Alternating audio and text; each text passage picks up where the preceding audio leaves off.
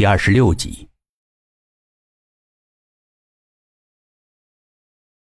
哎，咱们看看后山能不能翻出去。沈西跟在 K 的后面，捡起掉在路上的白色小石子。你怎么还不死心？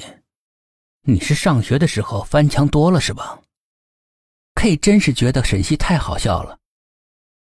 咱们去看看嘛，万一能出去，咱们不是得救了？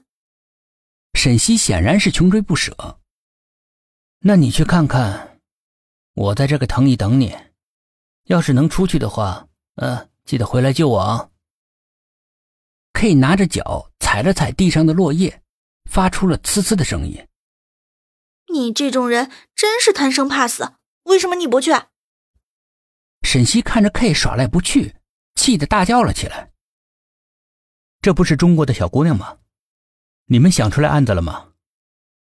迎面而来的是个身材高挑的中国男人，大概三十岁不到，但是已经是有名的企业家了，名下的各种项目牵扯房地产、出版、传媒、旅游等等领域。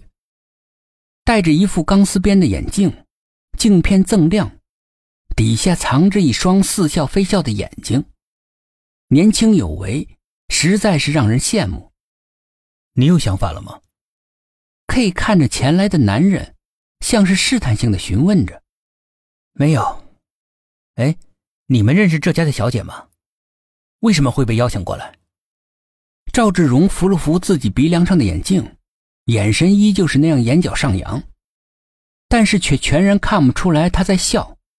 不认识，其实是托一个朋友的嘱托来这个地方的，谁知道会遇上这样的事情。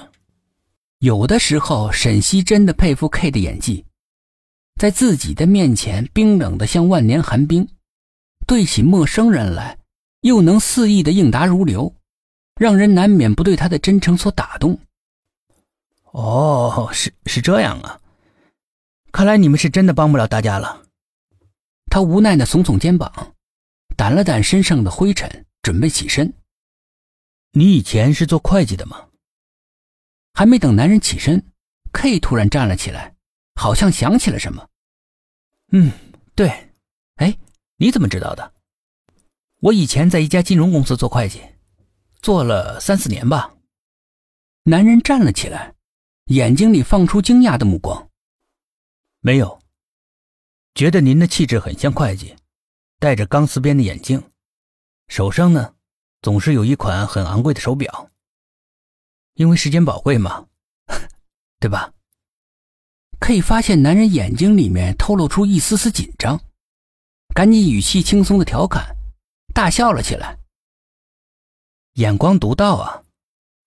也祝你和你女朋友早日结婚，在家告辞了。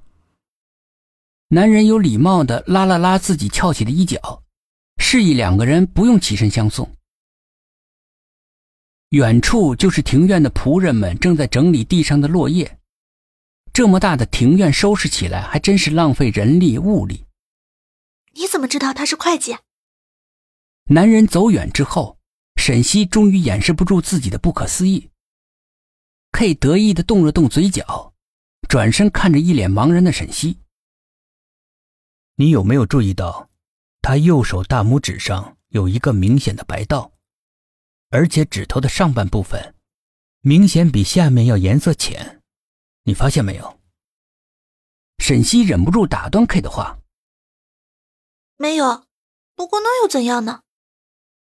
一般银行的人都是从会计做起的，而会计就难免和钱打交道，每天都要数钱。为了方便，他们经常会在自己的右手拇指上套上橡皮材质的指套。”目的就是为了增大钱之间的摩擦力，防止数钱的时候夹带多张。他的手上就是因为长时间的橡皮筋勒着，时间长了就会有一个明显的白道。手指也因为长时间的血液流通不畅，而比周围皮肤的颜色浅。K 根本就不理会沈西有没有听懂，好像只是在自言自语。